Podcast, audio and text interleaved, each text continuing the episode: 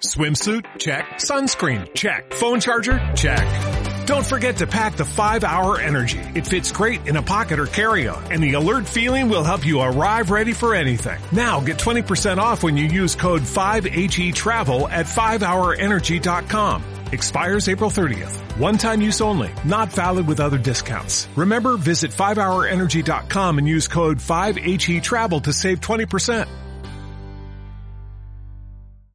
Este 19 de agosto por la madrugada se dieron a conocer eh, los resultados de la votación eh, de este proceso de legitimación de contrato colectivo en la planta armadora de General Motors en Silao, Guanajuato. Sin duda, un proceso que en abril fue señalado por la misma Secretaría del Trabajo y Previsión Social de haber incurrido en diversas y varias eh, pues faltas y anomalías en la votación. Desde la desaparición de las urnas, eh, la baja participación de los trabajadores y bueno, pues resultó que eh, hubo denuncias ante este ahora famoso mecanismo del TEMEC avalado por eh, este tratado de libre comercio entre Estados Unidos, Canadá y México, en donde pues los trabajadores se fueron a quejar eh, con la revisión eh, con la revisión laboral eh, impuesta por el capítulo que avala el tema laboral en el tratado entre estas tres naciones norteamericanas. Se decidió votar por el no por la mayoría de las y los trabajadores de esta planta armadora de esta empresa transnacional estadounidense. Pero ¿qué implicaciones tiene? ¿Hacia dónde se dirigen estos procesos?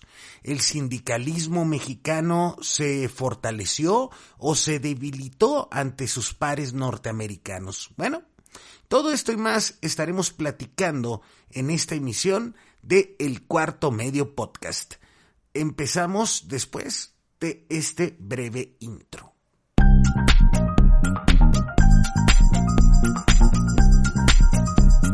El cuarto medio.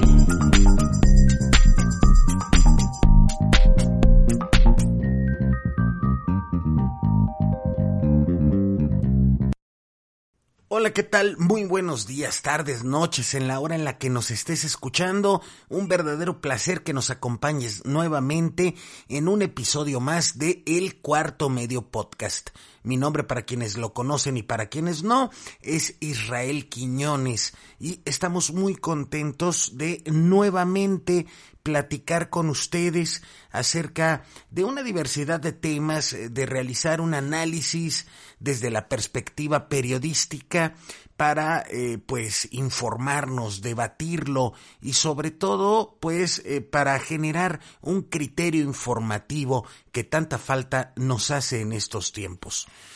El tema que a mí me pareció importante para esta semana ha sido lo ocurrido en la planta de General Motors en Silao, Guanajuato. No es casualidad que las cosas se dieran de la manera en la que se fueron presentando.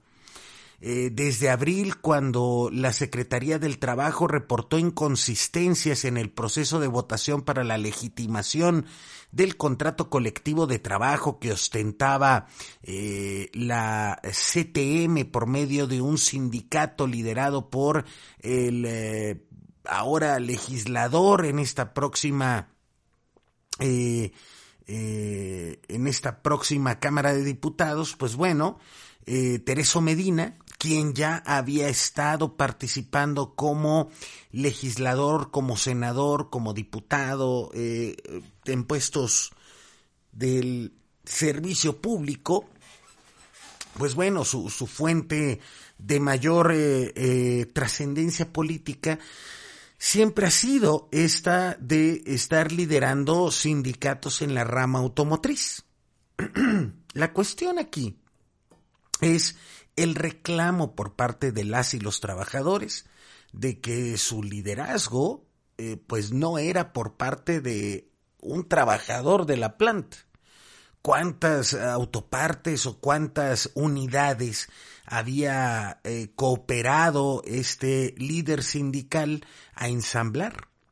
Y sobre todo, pues si lo conocían o no lo conocían. Bueno, indiferentemente de este aspecto, el tema fue que hubo inconsistencias en la legitimación del contrato que fue por medio de la reforma laboral del primero de mayo, bueno, que se dio a conocer por decreto el primero de mayo del 2019, ya en el lejano 2019, y que con ella vinieron la creación de un organismo constitucional autónomo eh, que conjunta el Poder Judicial junto con la autoridad laboral, que es el famoso Centro de Conciliación y Registro Patronal, que eh, en este momento se encuentra al frente el licenciado eh, eh Bueno, otrora subsecretario de la Secretaría del Trabajo y Previsión Social que comanda Luisa María Alcalde. Por cierto, un hombre de todas las confianzas de la familia Alcalde Luján y que participó con ellos pues en eh, aventuras sindicales por llamarle de alguna manera como lo que es el Frente Auténtico del Trabajo y debemos de decir que es un hombre honesto. Su papá fue dirigente de este Frente Auténtico del Trabajo por ahí de los años ochentas y eh, pues eh, se destaca porque en este momento parece ser que este mecanismo de reconocimiento sindical está dando frutos. Por otro lado, lo que acaba de ocurrir en Silao, Guanajuato, será un parteaguas que definitivamente tendrá que marcar el mundo del sindicalismo mexicano.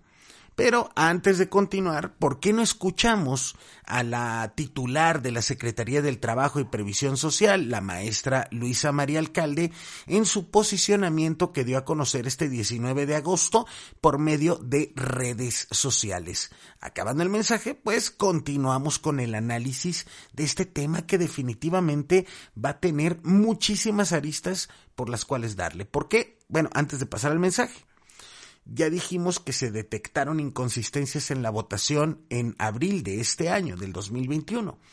Eh, después, eh, un grupo de trabajadores eh, disidentes al sindicato liderado por Tereso Medina se presentó, presentó una queja ante el mecanismo que el TEMEC dio al alcance de las y los trabajadores por medio de eh, pues este capítulo laboral que está eh, ahí en el TEMEC y eh, la intervención que a mí me llama mucho la atención de esta central sindical estadounidense del cual hace una semana falleció su, su líder Richard Trumka y que es la AFL-CIO la central sindical más grande de los Estados Unidos y que ha abogado desde una perspectiva, pues, eh, por la democratización de los sindicatos mexicanos, la libertad sindical, la sindicalización de las y los trabajadores,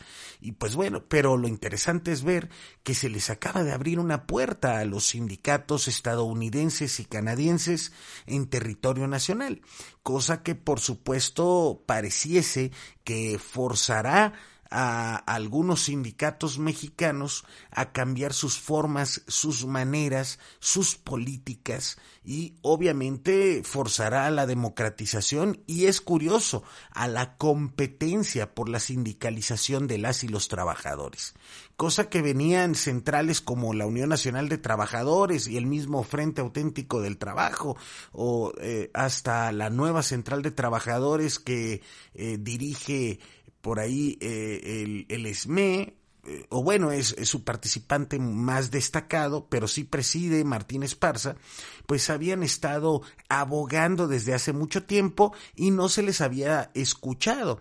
Hasta ahora que eh, con la conformación de este nuevo TEMEC, pues bueno, ahora sí fueron escuchadas las voces de centrales como la FLCIO o Unifor de Canadá.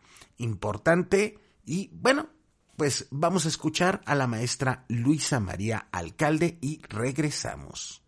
Esta madrugada concluyó eh, la consulta de legitimación o ratificación del contrato colectivo eh, de General Motors en Silao, Guanajuato. Un proceso que duró dos días, 34 horas ininterrumpidas, en donde participaron 5.875 eh, trabajadoras y trabajadores, más del 90% de los votantes, en un ambiente de tranquilidad, de orden y sin incidentes. Los resultados de dicha votación fueron los siguientes. 2.623 votos a favor de conservar el contrato colectivo, es decir, un 44.6%. 3.214 votos rechazaron el contrato colectivo, es decir, 54.7%, y 39 votos nulos. Como consecuencia de, eh, de este ejercicio democrático y una vez que la propia Secretaría del Trabajo valide los resultados de la elección, el contrato colectivo se dará por terminado. Pero las y los trabajadores van a conservar todos los derechos y las prestaciones que se encontraban en el contrato colectivo ahora a través de contratos individuales.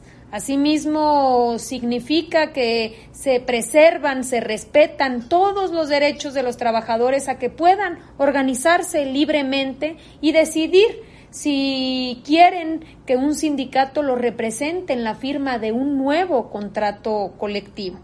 Con esta consulta se repone la votación que fue realizada en abril em, y en donde la Secretaría del Trabajo identificó irregularidades graves que afectaron el adecuado desarrollo de la elección. Asimismo, esta reposición hay que decirlo, forma parte del plan de reparación acordado entre México y Estados Unidos en el marco del Tratado Comercial del TEMEC, en donde se presentó por estos sucesos una queja eh, en el mecanismo de respuesta rápida.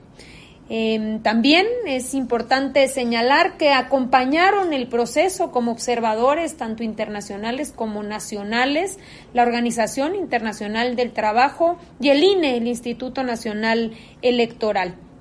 El éxito de esta consulta fue producto de varios esfuerzos coordinados. De entrada del sindicato que organizó la elección, de la empresa que brindó todas las facilidades para que se pudiera llevar a cabo sin ningún tipo de restricciones, de la autoridad que desplegó una campaña informativa para que se garantizara que los trabajadores conocieran sus derechos y conocieran también muy bien cuáles eran las consecuencias de su voto de la OIT y del propio INE, que con profesionalismo y neutralidad brindaron certeza al proceso.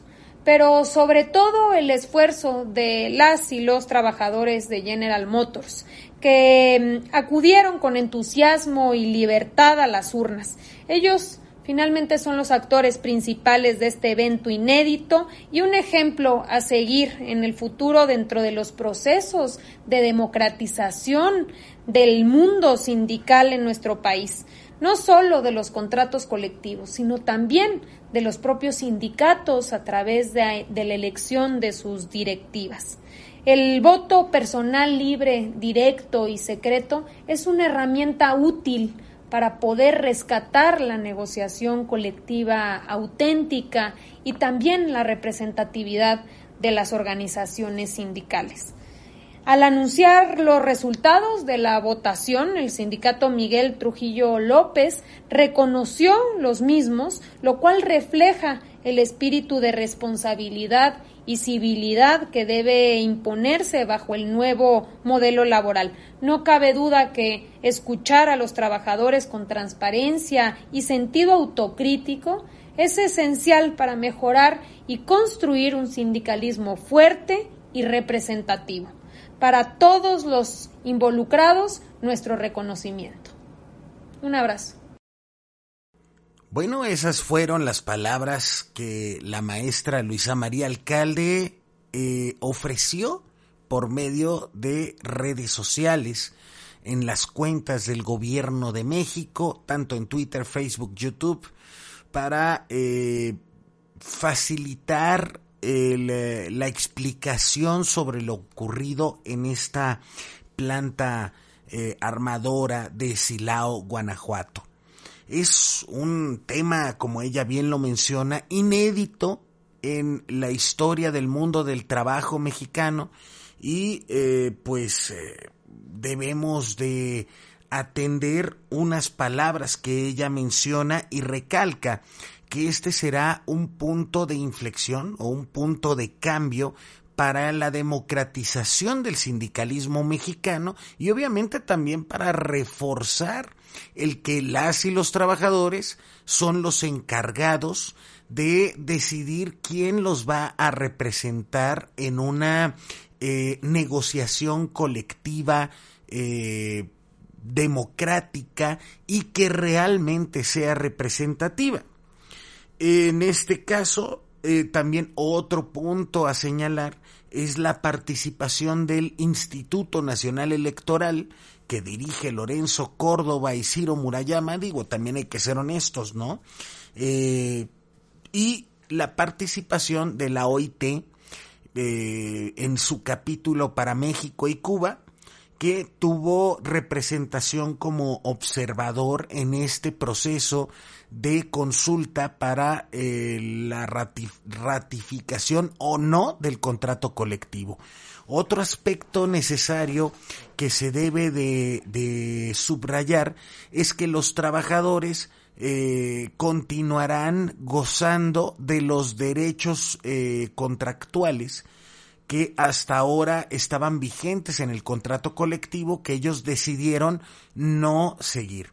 Pero ¿qué va a suceder ahora? Bueno, ahora lo que tiene que ocurrir es que los trabajadores deben de organizarse y decidir si va a ser la misma dirección sindical, si va a ser el mismo sindicato Miguel Trujillo López, o si eh, de, plano van a continuar con su mismo sindicato, cambiando a la dirección sindical, o en su defecto la creación de un nuevo sindicato con una nueva dirección sindical, en donde pues eh, se emplace de nueva cuenta a la empresa para la negociación de un nuevo contrato colectivo de trabajo con las demandas que las y los trabajadores de esta planta están eh, realizando de manera justa. Eh, esto pues definitivamente va a ser un tema de análisis y de seguimiento, es decir, el tema de la planta de Silao eh, no termina en esta consulta que dio por respuesta con un 54,7% de la votación, es decir, algo así como 3.214 trabajadores que votaron por el no contra 2.623 que votaron por el sí y 39 votos anulados. Eso fue lo que ocurrió en eh, dos días, prácticamente 36 horas, dice la maestra Luisa María Alcalde, que se estuvo eh, realizando una copiosa votación porque este número de trabajadores representa al 90% de afiliados eh, al sindicato Miguel Trujillo López, que eh, pues eh, era el tenedor o el titular, como ustedes gusten mencionarlo, del contrato colectivo de trabajo de esta planta de General Motors. Aquí hay también asuntos que recalcar, e insisto, y lo dijimos antes de entrar con las palabras de la maestra Luisa María Alcalde, de la Secretaria del Trabajo y nos referíamos a que se le abrieron las puertas a que por medio de este mecanismo de respuesta rápida laboral del TEMEC eh, pudieran introducirse opiniones de las centrales sindicales estadounidenses y canadienses hacia el mundo laboral en México. Eh, pero se hará de la misma manera en Estados Unidos permitirán que sindicatos mexicanos puedan intervenir en la participación de los trabajadores estadounidenses o canadienses en las decisiones de eh, la elección de su eh, pues dirigencia sindical o la creación de nuevas centrales con un modelo de sindicalismo mexicano porque no todo el modelo del sindicalismo mexicano está mal. No se trata de juzgar a priori y eh, hay distintos eh, sindicatos que han estado luchando por validar los derechos de las y los trabajadores mexicanos. Hay modelos de sindicalismo pues que son más progresistas, mucho más eh, tirados a la izquierda y que eh, pues en primera hay que tener en cuenta, por ejemplo, la teoría marxista de que mencionaba el mismo Karl Marx en, en el Capital, que de entrada la, la mm, negociación eh, obrero-patronal era eh, inequitativa porque el capitalista es el dueño de los medios de producción de entrada, del dueño del dinero, el dueño de la inversión, el dueño de los fierros, vaya. Y el trabajador solamente tiene para ofrecer su fuerza de trabajo.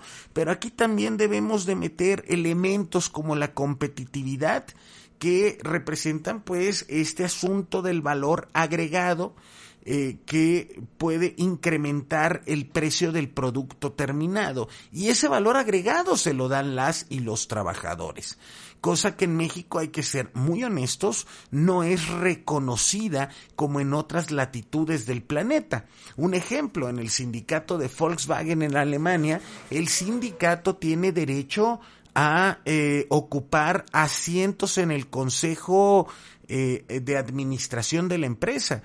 Eh, para resguardar los derechos de los trabajadores, para cuidar el dinero de sus pensiones, para verificar que la empresa tenga una viabilidad económica productiva y operativa de una manera correcta. Pero en México la lucha sindical de los trabajadores de la misma empresa alemana ha sido muy diferente. Ha costado bastante trabajo, como el caso de los sindicatos de Volkswagen en Puebla. Eh, y esta forma de eh, hacerse espacios desde estas latitudes, pues es muy, muy diferente de lo que ocurre en el mundo industrializado. ¿Por qué?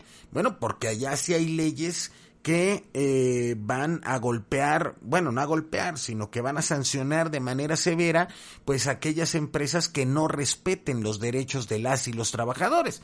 En cambio, aquí en México, durante mucho tiempo, pues la lucha de las y los sindicalistas fue en mucho contracorriente. Y no solo contra los empresarios o contra los gobiernos neoliberales, también contra alguna parte del sindicalismo que se perdió en el camino y también formó parte de este neoliberalismo ultranza que pues definitivamente dañó en mucho a el desarrollo, a los sueldos de las y los trabajadores. Es cosa simple de mirar los contratos colectivos que eh, tienen los sindicatos. Por ejemplo, el sindicato de telefonistas, el mismo presidente Andrés Manuel López Obrador reconocía que es el mejor contrato colectivo de este país, porque eh, los eh, trabajadores telefonistas en la empresa Teléfonos de México, pues tienen prestaciones, tienen conquistas laborales que ningún otro sindicato tiene en su contrato colectivo de trabajo. Eh, podríamos hablar también muy bien del contrato que tenía el SME, el Sindicato Mexicano de Electricistas. El problema es que desaparecieron a la empresa y pues ya no hay con quién luchar en este asunto que eh, de representar a la base laboral cuando no tienes una empresa productiva, cuando no tienes una eh, fuente de ingresos y pues más bien buscan la manera de cómo sobrevivir por medio de cooperativas. Es un esquema que definitivamente hay que estar analizando a mucha profundidad porque no le quieren dar la importancia eh, que debe de tener el mundo del trabajo en un país cualquiera. Y es que la base de la producción la hacen las y los trabajadores. Eh, es posible que para los empresarios eh, que tenemos en este país, el mejor sindicato es aquel que no existe, pero eso sí, ellos sí han conformado sindicatos patronales. ¿No me creen? Pues les voy a decir que está el CCE, está la Coparmex, está la Concamín, donde entre ellos, a partir de cuotas, pues se dan cursos, se apoyan, se dan préstamos, se dan capacitación, se dicen cómo manejar y además con estas uniones sindicales patronales, pues tenemos a personajes tan obscuros como Gustavo de Hoyos. Pero bueno, seguiremos con el tema después de este pequeño corte. No se vayan. Muchísimas gracias por estarnos acompañando en el cuarto medio podcast. No se vayan. Regresamos.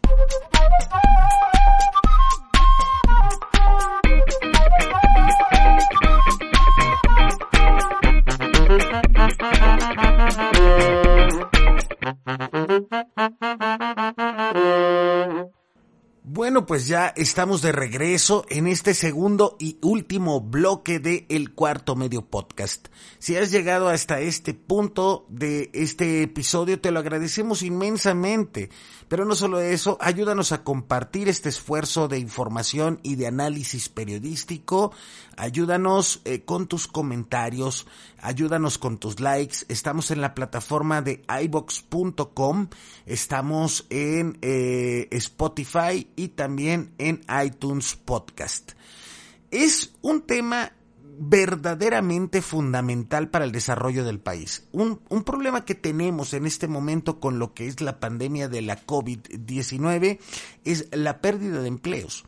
Hace poco salió un artículo en el, eh, bueno, no un artículo, sino una nota periodística de que en el periódico El Economista, creo que fue hace como 15 días, que aseguraban especialistas que los trabajadores que contaban con un sindicato democrático, con un sindicato que verdaderamente vele por sus derechos, tenían mucho mayor oportunidad de sobrevivir a esta pandemia, sobrevivir en el tema laboral, eh, no, no, no en el tema físico. Y eh, se vio, se vio durante este proceso de pandemia, ya que los trabajadores eh, que estaban bajo este demonio neoliberal llamado outsourcing o subcontratación, pues en su mayoría hubo bastantes bajas, eh, tuvimos más de un millón de desempleados, poco a poco, según las cifras que el mismo Instituto Mexicano del Seguro Social ha estado eh, mostrando, es que se ha visto una leve recuperación económica. Pero el problema a partir de 2008 es que eh, si tomamos en cuenta esta característica de la teoría económica, es que después del gran eh, quiebre de la burbuja inmobiliaria que se formó en Estados Unidos por estas grandes instituciones bancarias como Lehman Brothers, como eh, las, las, mismas calificadoras Standard Poor's o el mismo Enron, valdría la pena realizar un análisis eh, de que hubo una recuperación económica en, en la nación estadounidense, pero no significó que existiera la misma recuperación de empleos. De hecho, el crecimiento de la pobreza fue brutal en Estados Unidos. En México, según la, el, el, Coneval, hubo un crecimiento de la pobreza de un 7,5%.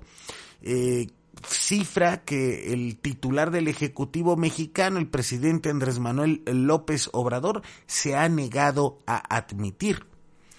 Y, esto, pues, eh, políticamente es un golpe bastante duro a las aspiraciones del presidente López Obrador a generar ese eh, gran mecanismo de recuperación por medio de la infraestructura. Y es que definitivamente la construcción, o sea, como lo que es el, el famoso tren Maya o eh, este tema del, eh, del Istmo, el interoceánico, o la refinería de dos bocas, o todos estos proyectos magnos, pues no se van a ver reflejados en la creación de empleo ni en la economía de las y los eh, trabajadores, trabajadoras, porque definitivamente el, el, tema de la pandemia ha sido brutal con la generación o la permanencia del empleo simplemente.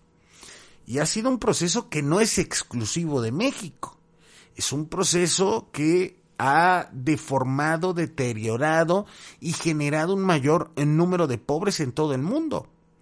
Pero los trabajadores que tienen o cuentan con un sindicato real han tenido la oportunidad de mantener sus derechos.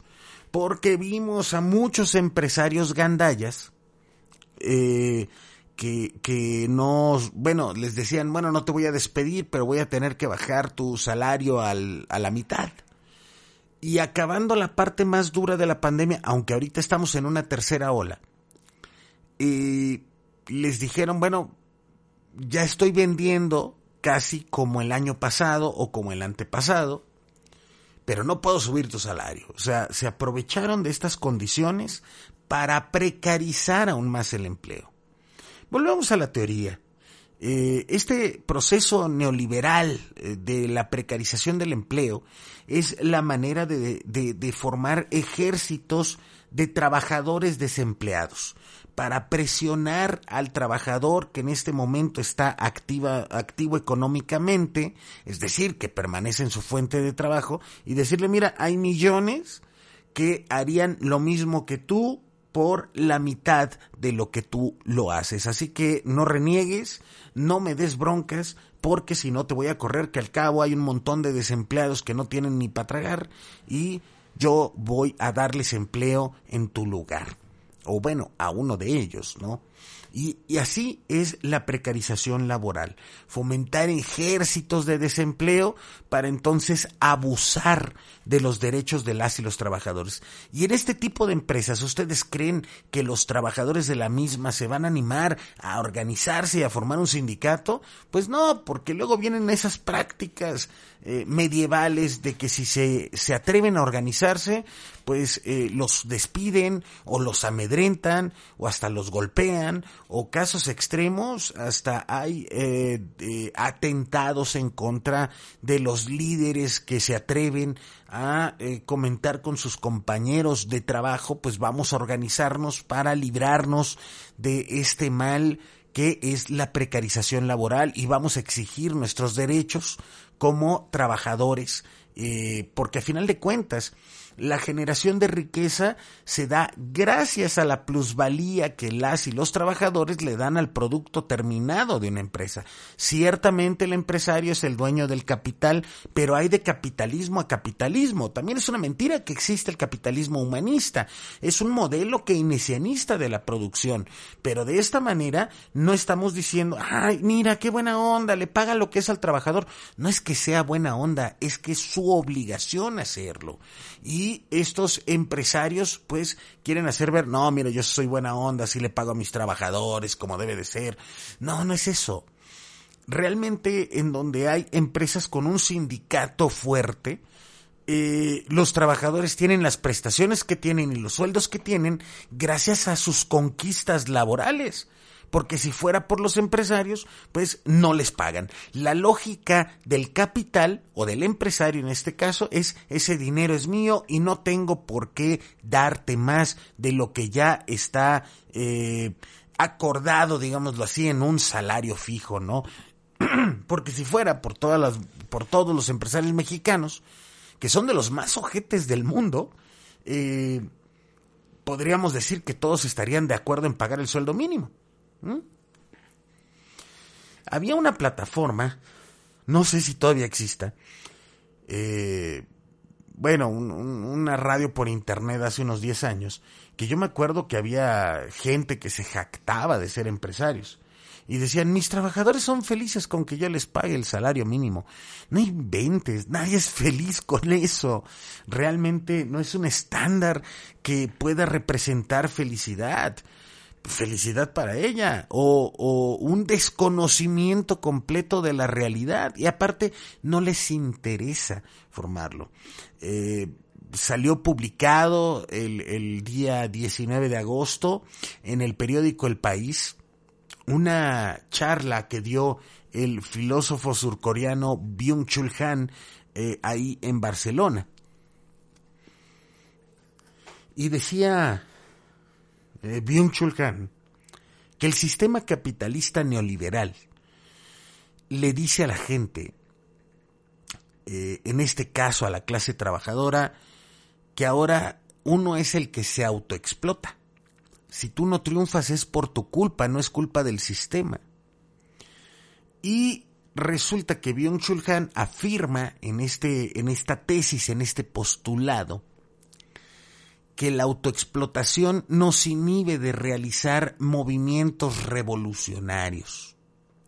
Porque ¿cómo te vas a rebelar contra ti mismo? Pero eso es un pensamiento, una lógica que el capital le impone sobre todo a los nuevos trabajadores, es decir, a los más jóvenes. Cuando vemos un bombardeo por parte de los grandes medios de comunicación mostrando, ah, mira, Romero de Champs, pues sí, sí es un corrupto. O el Baester Gordillo, pues sí, sí es una, sí es una corrupta. Pero no todos los líderes sindicales. ¿Por qué no hablan del líder del FAT? ¿Por qué no hablan de otros líderes donde sí hay contratos colectivos? Por ejemplo, en el caso del líder de los telefonistas de Francisco Hernández Juárez, han querido golpetearlo desde la mañanera y la respuesta ha sido, ha sido distinta por el presidente López Obrador, reconociendo la labor de defensa de las y los trabajadores telefonistas. Pero de esos no hablan los medios los medios se interesan solamente en lo que genera morbo y en lo que hará quedar mal al sindicalismo. Es verdad que hace falta muchísimo desarrollo en este respecto en nuestro país. Pero podemos seguir ejemplos como lo que ocurre en Italia o como lo que ocurre en Alemania o como lo que ocurre en, eh, en Bélgica, en Portugal, en España, con las comisiones obreras y con todos estos movimientos que vienen desde la izquierda laboralista. En Inglaterra, no nos vayamos eh, en un extremo.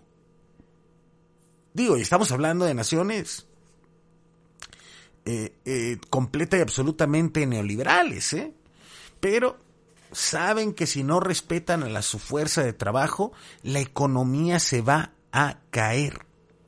¿Por qué en nuestro país no? ¿Por qué en América Latina no es así? ¿Valdría la pena realizarnos una autocrítica? ¿Valdría la pena generar un análisis consciente de la necesidad de exacerbar, de aprovechar la oportunidad que en este momento tenemos como mexicanas y mexicanos de que hay una Secretaría del Trabajo eh, consciente de que se necesita democratizar el mundo del trabajo. Eh, una Secretaría del Trabajo y un presidente que han impulsado una reforma laboral que no era de ahora, que tenía muchos años solicitándose y que hay varias propuestas anteriores a lo que ahora se hizo, que a final de cuentas era la misma. Y que el TEMEC sí abrió la puerta a los eh, sindicatos eh, estadounidenses y canadienses a entrar a nuestro país, porque es lo mismo que la relación laboral de, de, un trabajador promedio con un empresario del tamaño de Slim, ¿no? La relación de negociación entre México y sus pares norteamericanos es inequitativa, es asimétrica. Pero ya depende de nosotros, eh, de los trabajadores de este país, pues generar nuestras propias condiciones de democratización y sobre todo eh, aprovechar esta nueva reforma laboral que en Silao se ha demostrado, pues parece ser que funciona, pero hay que hacerla funcionar a nuestro favor. En fin, por mi parte sería todo en este episodio del cuarto medio podcast. Yo les agradezco muchísimo el favor de su atención si es que llegaron hasta este punto del episodio. Mi nombre es Israel Quiñones y les agradezco muchísimo el favor de su atención. No me queda más que aprovechar este momento para pedirles que me ayuden a compartir, que eh, me ayuden comentando y sobre todo pues generemos el debate público, el análisis y la conciencia del análisis de los medios. Tendremos que en algún momento también volver a hablar de los medios de comunicación, que, que definitivamente hay una crisis, una crisis profunda. Olvídense de la parte económica, hay una crisis profunda en la mediatización de este país.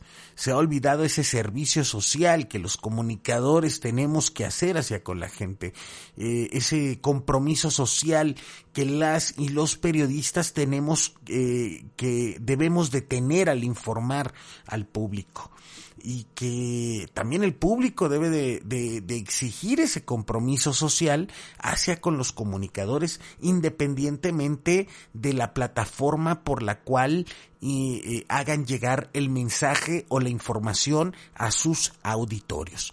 Por mi parte sería todo. Cuídense mucho, por favor, y nos estamos leyendo, oyendo y viendo. Los esperamos la próxima emisión del Cuarto Medio Podcast. Síguenos en Spotify y iTunes, así como en